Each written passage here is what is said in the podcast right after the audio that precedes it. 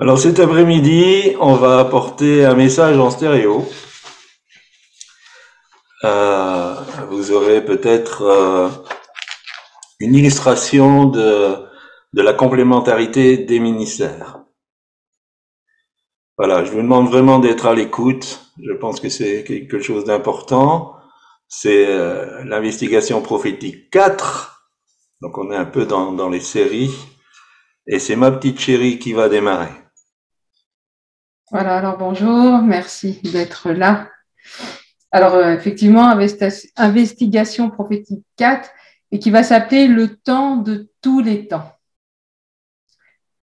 Alors, euh, nous aimerions aujourd'hui, plus que d'entendre un message, en fait, que nous nous posions un instant et que nous écoutions attentivement. Je crois que Dieu veut nous parler. On est aujourd'hui dans une époque, on va dire, de, transition. Et c'est un passage un peu d'un temps à un autre. Alors, euh, beaucoup d'enfants de Dieu se désintéressent de l'histoire de l'Église. Et euh, Pourtant, au travers de celle-ci, en fait, Dieu nous apprend dans quel temps nous sommes aujourd'hui. C'est vrai qu'on peut le lire au travers des événements, on peut le, voir au travers de tout ce qui se passe, dans quel temps nous sommes, mais au travers de l'histoire de l'Église, Dieu nous parle également. Et alors, au fil de l'histoire, euh, plusieurs hérésies sont survenues dans l'Église, et pour ceux qui étaient là au cours euh, sur l'histoire de l'Église, eh bien, ils ont pu entendre parler de ces hérésies. Donc, euh, on a parlé du judéo-christianisme qui était là, le renforcement de l'autorité ecclésiastique au détriment du fonctionnement du corps, le paganisme, la persécution qui devient réglementée, c'est-à-dire qu'on ne recherche pas les chrétiens, mais s'il y a dénonciation, ils doivent passer le test du soupçon d'athéisme. Ensuite, le gnosticisme, des noms tordus, hein, tout ça, mais le martionnisme, le montanisme, la contestation de la vérité de la parole de Dieu, les indulgences aussi, les antitrinitaires. Donc voilà, toutes ces euh, hérésies sont survenues dans l'Église au fil des temps. Et je vais laisser la parole à mon chéri. Alors, je vais pas faire euh, un doublon, j'espère. Euh, donc, j'explique un peu ce qu'étaient très très rapidement ces différents mouvements. Donc, le judéo-christianisme, c'était les juifs qui voulaient ajouter au christianisme la pratique de la loi. La pratique de l'Ancien Testament, donc de respecter toute la loi mosaïque, et euh, après, ça s'est renforcé dans le sens qu'il y avait un rejet de la divinité de, de Jésus. Euh, au fur et à mesure des, des siècles qu'on a vus euh, dans, dans, le cours, euh, il y a eu cette séparation qui s'est faite entre le clergé, entre les ecclésiastiques et entre le peuple. Et donc cette différence est devenue de plus en plus grande, où il y avait une importance de plus en plus marquée sur euh, le clergé, donc euh, sur euh, ceux qui étaient évêques. Le paganisme, c'était la, religion dominante au moment de, l'évangélisation, de la première évangélisation. Le paganisme prônait un polythéisme, donc avoir plusieurs dieux, le sacrifice à des idoles, et il y avait aussi beaucoup d'immoralité il y a eu différents euh, Césars qui ont établi de la persécution des chrétiens. Euh, sous Trajan, euh, au début du deuxième siècle, c'était réglementé, comme ça a été dit, dans, dans le fait de dénoncer les, les chrétiens. Mais après, la, la persécution, elle s'est généralisée beaucoup plus profondément et finalement, il y a une persécution très forte qui a duré dix ans. Le gnosticisme, c'était euh, ceux qui euh, appuyaient sur euh, la connaissance et donc la matière était complètement inutile Et euh, donc les, les, gnostiques, il y avait ceux qui étaient des ascètes, donc qui se mettaient vraiment à part, qui faisaient toutes sortes de, de jeûnes pour essayer de, de mater euh, le corps qui est la matière. Et par contre, d'autres se livraient à des débordements, disant de toute façon c'est pas grave, euh, la matière, le corps, ça sert à rien du tout. Le marcionisme, c'était un homme qui s'appelait Marcion, qui a rejeté euh, l'inspiration de l'Ancien Testament et lui voyait en Dieu euh, un Dieu bon et un Dieu méchant en même temps. Donc il y avait le, le côté euh, mauvais de Dieu et le bon côté de, de Dieu. Et donc dans l'Ancien Testament, c'était le mauvais côté de Dieu. Et par contre, euh, l'inspiration que Paul avait reçue, c'était par le bon côté de Dieu. Le montanisme, c'était Montanius, qui euh, revendiquait d'être euh, euh, le consolateur et il faisait abstraction de tout ce qui était écrit de la parole et la, vérité était annoncée par les prophètes et les prophétesses qui se trouvaient dans ce mouvement. Donc c'était ça pour eux la parole de Dieu. Il y a aussi une contestation de la parole. Effectivement, tous ces mouvements euh, étaient une contestation contre la parole, qui va se retrouver plus tard, ça on n'a pas vu hier, euh, dans ce qu'on appelle la haute critique. Euh, donc en fait, on essayait de d'évaluer la valeur de la parole de Dieu. Les indulgences est arrivé euh, un peu avant la réforme, et en fait, l'Église catholique romaine, pour construire la basilique Saint-Pierre à Rome, proposait d'acheter son salut ou d'acheter le salut de quelqu'un de notre famille qui était mort, mais qui, pour eux, se trouvait au purgatoire. Donc il y avait des, euh, prédicateurs euh, euh, illustres qui disaient, dès que votre pièce va tomber dans le tronc, l'âme de la personne que vous aimez qui est au purgatoire va se retrouver au ciel. Donc voilà le, le genre de, de, choses qui étaient annoncées. Et les antitrinitaires, c'est bien sûr ceux qui euh, euh, ne voulaient pas croire euh, dans la doctrine de la Trinité. Alors il y avait euh, une partie, euh, c'était le refus de la divinité de Jésus et de la personne du Saint-Esprit. Et pour d'autres, Dieu était Père dans l'Ancien Testament, Fils au moment de la vie de Jésus, et Saint-Esprit dans la dispensation de l'Église. Voilà un peu toutes ces euh, hérésies qu'on retrouvait dans les trois premiers siècles et pour certaines un peu plus tard. Alors on pourrait être amené à, penser en fait que, que ces hérésies se sont succédées comme ça et puis euh, regroupées. C'est-à-dire en fait, par exemple, il y a eu au premier siècle telle hérésie, et puis au deuxième siècle telle hérésie qui s'est rajoutée, donc ça faisait deux hérésies. Euh, mais l'histoire de l'Église, en fait, nous apprend que ça ne s'est pas passé ainsi, mais euh, euh, qu'au contraire, quoi. La plupart des hérésies, elles ont eu un commencement, pour la plupart, hein, pas toutes, mais pour la plupart, un commencement et une fin. Et ce qui est important, je pense, c'est important de comprendre ça pour définir le temps dans lequel on est actuellement. Parce que toutes ces hérésies qu'on retrouve au fil des siècles, eh bien, on les retrouve dans l'Église d'aujourd'hui toutes. Et on va prendre quelques exemples. Si on parle du judéo-christianisme, eh bien en ce moment, ça bat son plein. Et donc, de nombreux enfants de Dieu se remettent sous le joug de la loi et font un mix un peu d'un salut par grâce et de règles imposées, et notamment le respect du sabbat. Euh, Israël, pour certains, est devenu une idole. Euh, c'est ainsi aussi que certains enfants de Dieu semblent être plus juifs que les juifs.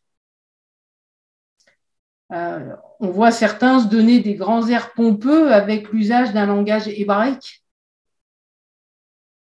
chose que certains juifs ne font même pas.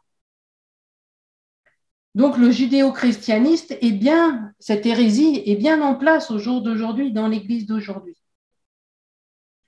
Après, concernant l'autorité ecclésiastique, euh, eh bien, euh, celle d'aujourd'hui, euh, mise en place, crée un fossé entre le peuple de Dieu et les autorités en place. Quoi. On va dire que bien souvent, il y a le serviteur et ceux qui sont assis sur les chaises. c'est pas le corps en mouvement avec chaque pierre qui apporte chaque personne qui apporte sa pierre à l'édifice, mais c'est, on va dire, quelqu'un qui, est en place et, les autres bah, qui font jamais rien. Donc, on est aussi dans cette dérive actuellement dans nos églises, dans l'église de Jésus-Christ, on va dire. Après, le montaniste est également bien présent. En effet, combien on voit d'enfants de Dieu, et on a eu des témoignages euh, euh, pas si vieux que ça, hein, euh, en fait, de, chrétiens qui délaissent complètement la parole de Dieu, mais qui disent marcher selon l'esprit. Et ils veulent rien entendre, ils veulent écouter personne, mais ils marchent selon l'esprit. Et donc cette hérésie est bien présente aussi en ce moment dans l'Église corps de Christ. Le martionnisme aussi, donc ça est également bien présent dans certaines communautés. Et euh, on va dire que l'enseignement ressemble parfois à plus l'enseignement du New Age qu'à l'enseignement de la parole de Dieu. Donc cette hérésie est également bien, bien présente dans l'Église d'aujourd'hui. Quant au paganisme, inutile de vous dire que c'est bien présent dans l'Église d'aujourd'hui où on retrouve l'évangile de prospérité, où qu'on retrouve l'occultisme, l'immoralité. Donc toutes, toutes ces dérives sont bien présentes. Et les antitrinitaires aussi sont présents dans l'Église d'aujourd'hui.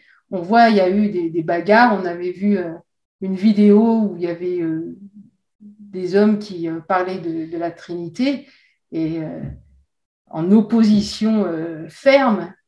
Et donc, il y a aussi les témoins de Jéhovah, les Jésus sol. Voilà, donc cette hérésie est bien aussi dans l'Église d'aujourd'hui.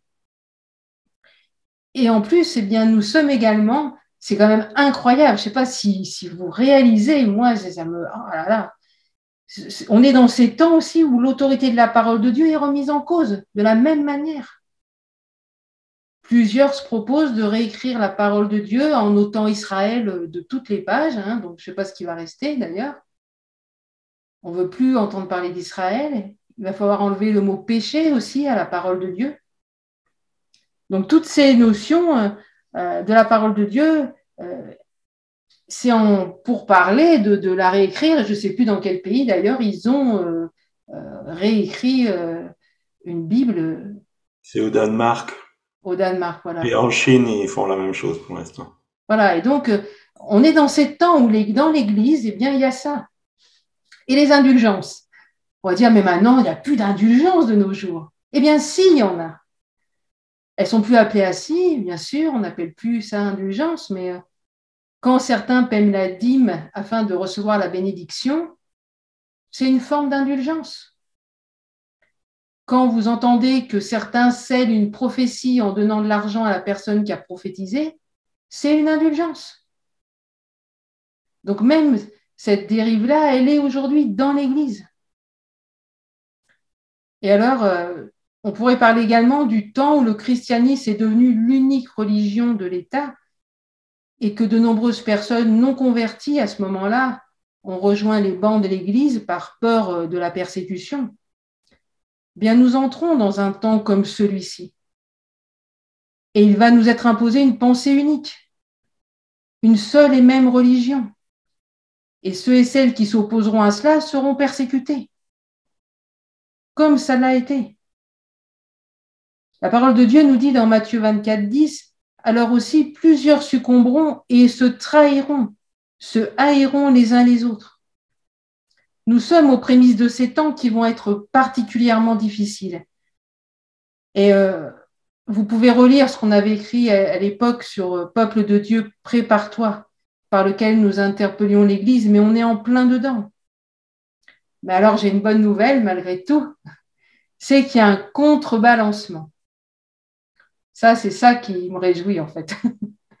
c'est que au fil des siècles, eh bien, on a retrouvé également, donc on a vu toutes ces hérésies hein, et qui sont aujourd'hui dans, l'Église, qui sont réellement dans l'Église, mais on a découvert des vérités de la parole de Dieu. Et donc, euh, des vérités que d'ailleurs l'Église primitive connaissait. Et on a retrouvé aussi des dons que l'Église primitive manifestait. Et tout ça, ça se trouve aussi dans l'Église d'aujourd'hui. Alors je vais laisser euh, mon chéri en parler. Oui, donc euh, la, première des choses, ça s'est fait avec euh, Luther, c'est ce qu'on verra dans le cours 3. c'est Luther a redécouvert la justification par la foi. Euh, alors que euh, le salut était accordé par les œuvres, effectivement par les indulgences. En fait, euh, la vente des indulgences a provoqué un mouvement des pré-réformateurs et Luther lui-même a fait un voyage à Rome et quand il a vu tout le business qu'on faisait autour de ça, ça l'a vraiment retourné et finalement il a amené ce qu'on appelle la réforme et la réforme s'est euh, cantonnée au fait de redécouvrir la justification par la foi, notamment par l'épître aux Romains. Ensuite, euh, euh, en fait, il y a eu une sorte de, progression. Et d'autres mouvements, les anabaptistes et après les baptistes, ont redécouvert le baptême des professants. C'est-à-dire que quand l'Église est devenue euh, la religion de l'État et que finalement ceux qui étaient euh, dans le paganisme euh, étaient obligés d'être dans l'Église, on est arrivé à des églises multidinistes où on a préconisé le baptême des enfants.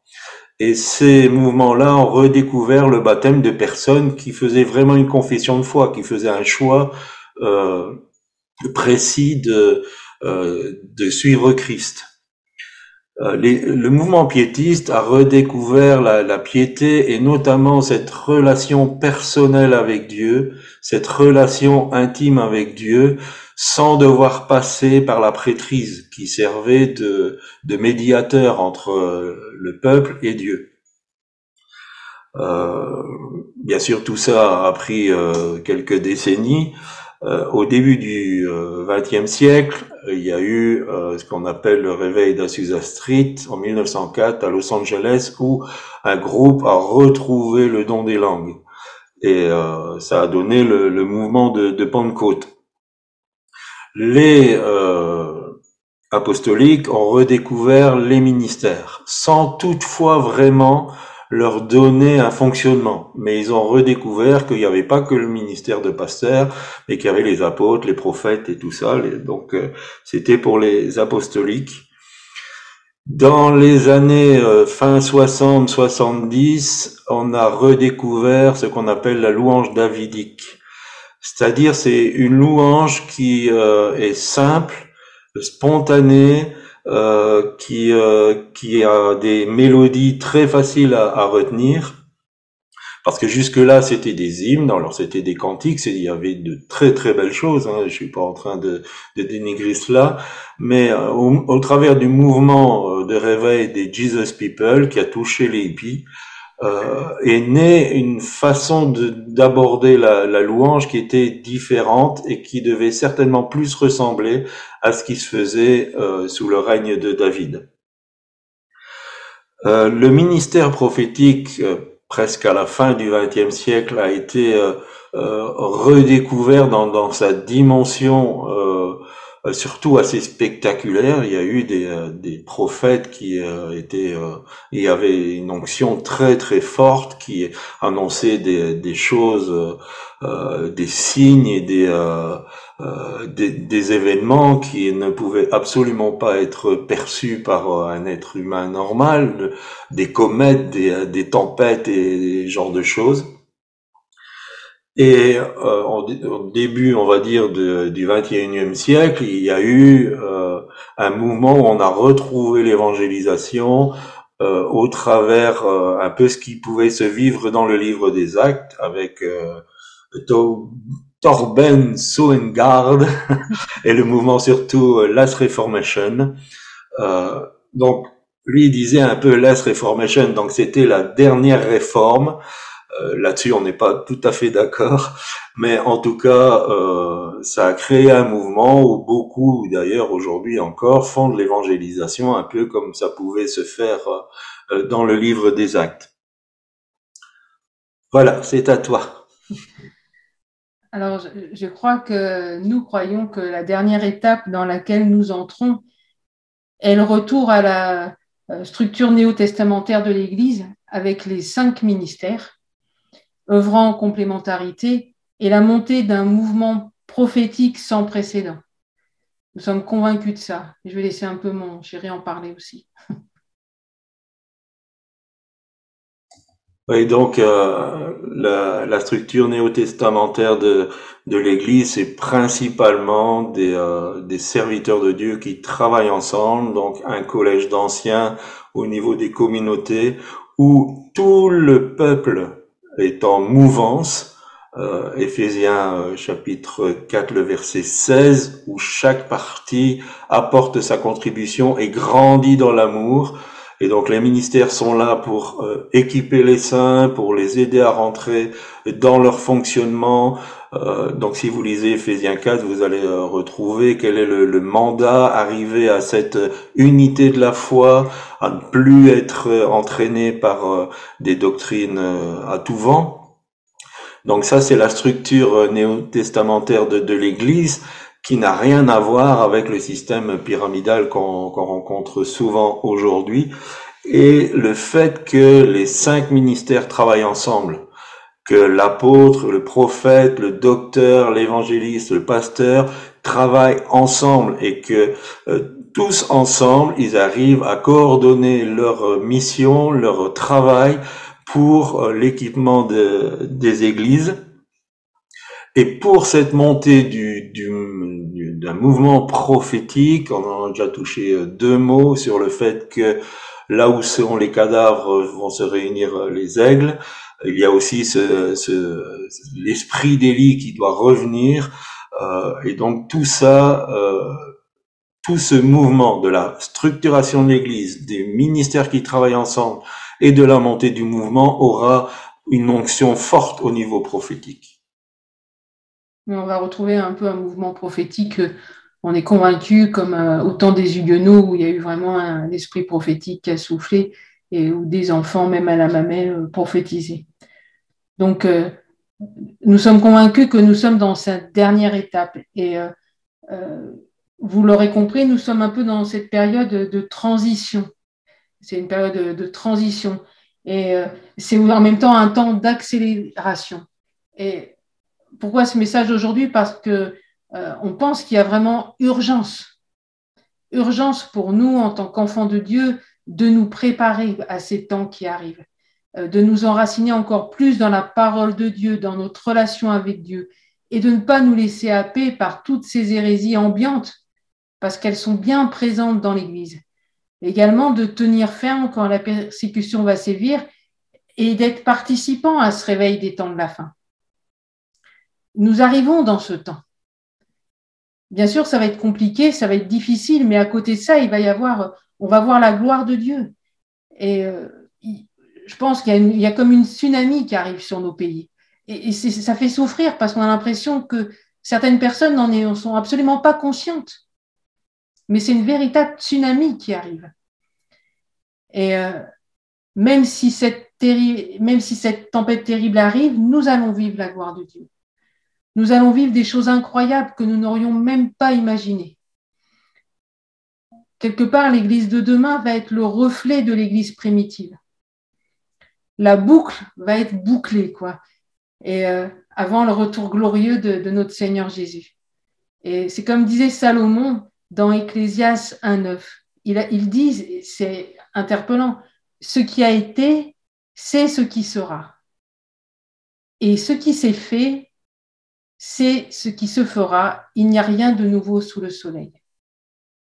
Et il dit également, donc c'est une répétition, hein, et on sait euh, ce que veut dire les répétitions dans la parole de Dieu, il faut faire attention vraiment à cela. Dans Ecclésias 3.15, il nous dit, ce qui est a déjà été, et ce qui sera a déjà été. Et Dieu ramène ce qui est passé. Amen. Dieu ramène ce qui est passé. Alors je me dis, si Saint-Esprit aujourd'hui nous montre aux uns, aux autres, que notre bateau y dérive en pleine hérésie, ou il est attaché à une hérésie quelconque, que c'est vraiment le temps de laisser la barre à notre Seigneur, afin qu'il nous fasse naviguer sur le torrent de sa parole et qu'il nous entraîne sur le rivage où nous allons porter du fruit et où nous allons voir des personnes guéries, délivrées, restaurées. Voilà, l'armée de Dieu va se lever pour ne suivre que le roi des rois, pas pour suivre un ministère, pas pour suivre un homme, pas pour suivre une femme, mais pour suivre le roi des rois. Alors ma question, notre question à nous aujourd'hui, c'est voulons-nous dire oui à Dieu? Dire Seigneur, je ne veux plus dériver, mais je veux que tu sois le capitaine de ma vie, le capitaine de mon navire. Et je veux être un instrument entre tes mains pour ces temps de la fin. Alors est-ce qu'on va dire à Dieu, me voici, envoie-moi Seigneur. Et Seigneur, enlève de, de, ma pensée, de transforme ma pensée, transforme mon intelligence, Seigneur, que je ne parle plus à la dérive de toutes ces hérésies qui sont actuellement dans l'Église. Je vous laisse avec ça. Ce sera un temps où il n'y aura pas d'entre-deux. On y sera ou on n'y sera pas. Euh, dans ce temps, euh, si on est entre deux chaises, on sera emporté par euh, la dérive. Bien sûr, Dieu est, miséricordieux, mais euh, ce sera un temps où ce sera je suis dedans ou je suis pas dedans. Euh, on pourra plus clocher des deux côtés, on pourra plus être tiède, on pourra plus euh, mettre un peu de Dieu dans notre vie et puis un peu du monde dans notre vie. Il y aura une séparation, une scission. Si vous savez aussi qu'à côté de Ézéchiel 37, nous portons la Malachie 4.2, si vous lisez le premier verset, Malachie 4.1, euh, c'est un jour terrible. Et on va voir la différence entre celui qui sert Dieu et celui qui ne sert pas Dieu. À ce moment-là, tous les masques d'hypocrisie vont tomber. Tous ceux qui ne sont pas ancrés dans la vérité vont chuter. Ils vont abandonner. Ils vont trahir les autres. Tous ceux qui, euh, qui tiraient profit de, de l'évangile vont, vont abandonner. Euh, c'est même dit euh, dans un texte de, de Zacharie, je pense, qu'ils vont dire oh mais moi j'ai jamais été serviteur de Dieu, je suis je suis laboureur, je suis pas, je suis pas prophète. Euh, ils, ils, vont renier parce que les, les temps seront vont coûter cher, mais ce, ce, qui nous encourage, ce qui ce qui nous fait vraiment chaud au cœur, c'est qu'il y aura une montée de la gloire de Dieu qu'on n'a pas connue jusque maintenant, que l'Église primitive a connue.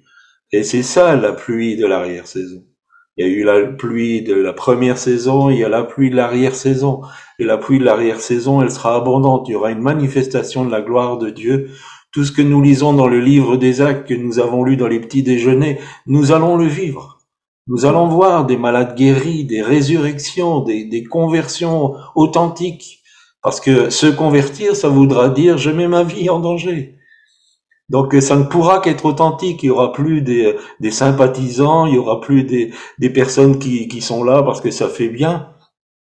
Ce sera euh, cette Église que Christ va revenir euh, chercher parce que c'est une Église sans tache ni ride. Euh, si on fait un cliché de, de l'Église avec un grand E dans, dans ce qui se passe sur la terre, c'est elle est, elle est pleine de taches, elle est pleine de rides, elle est maigre, elle est squelettique, elle est pas belle à regarder. Et c'est pas qu'on n'aime pas l'Église, mais il faut être conscient de, de cela. Donc aujourd'hui, il y a encore cette interpellation, il y a encore le temps. Est-ce que je serai dans ce mouvement? Est-ce que je serai consacré à Dieu? Je, je vais vivre ce temps de gloire? Ou est-ce que je vais être entraîné par euh, les hérésies, par, euh, par toutes sortes de choses? Est-ce que je vais abandonner la foi parce que ça va commencer à chauffer trop fort? C'est aujourd'hui qu'il faut prendre ses choix. C'est aujourd'hui qu'il faut décider. Je me décide pour Christ.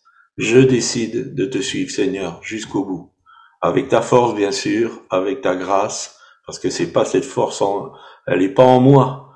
Mais en tout cas, moi, en tant qu'individu, je choisis je me positionne. Aujourd'hui, je me positionne pour toi.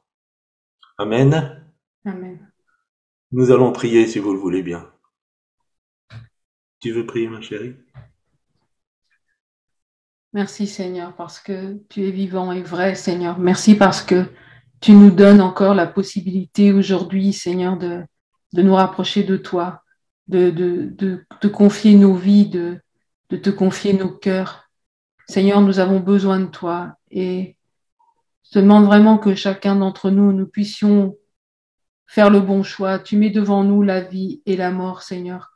Que nous puissions à chaque instant, à chaque jour, choisir la vie, Seigneur. Te choisir, te suivre, Seigneur, même si ça peut être difficile, même si euh, il nous attend des choses difficiles à vivre, Seigneur. Nous croyons que tu vas les traverser avec nous, que tu vas être là, Seigneur, et que tu vas nous remplir de toi, nous aider. Nous croyons aussi que nous allons voir ta gloire, Seigneur, dans ces temps de la fin, que nous allons voir euh, ton nom être glorifié. Nous allons voir les malades guéris, les, les morts ressuscités. Nous allons voir des vies restaurées, Seigneur. Seigneur, aujourd'hui, donne-nous de faire le bon choix et de nous tenir dans cette position, Seigneur. Que nous refusions toute forme de séduction, Seigneur, toute forme d'hérésie, toute forme de mensonge aussi, Seigneur que nous renoncions au péché qui nous enveloppe si facilement, Seigneur. Viens nous aider, Seigneur. Nous avons besoin de toi. Mais aujourd'hui, nous voulons nous positionner en toi, Seigneur. Nous voulons nous enraciner en toi, Seigneur. Souffle sur nous, Seigneur. Nous avons besoin de ta grâce. Merci, Seigneur. Merci. Glorifie ton nom, Papa. Merci, Seigneur. Merci, Jésus.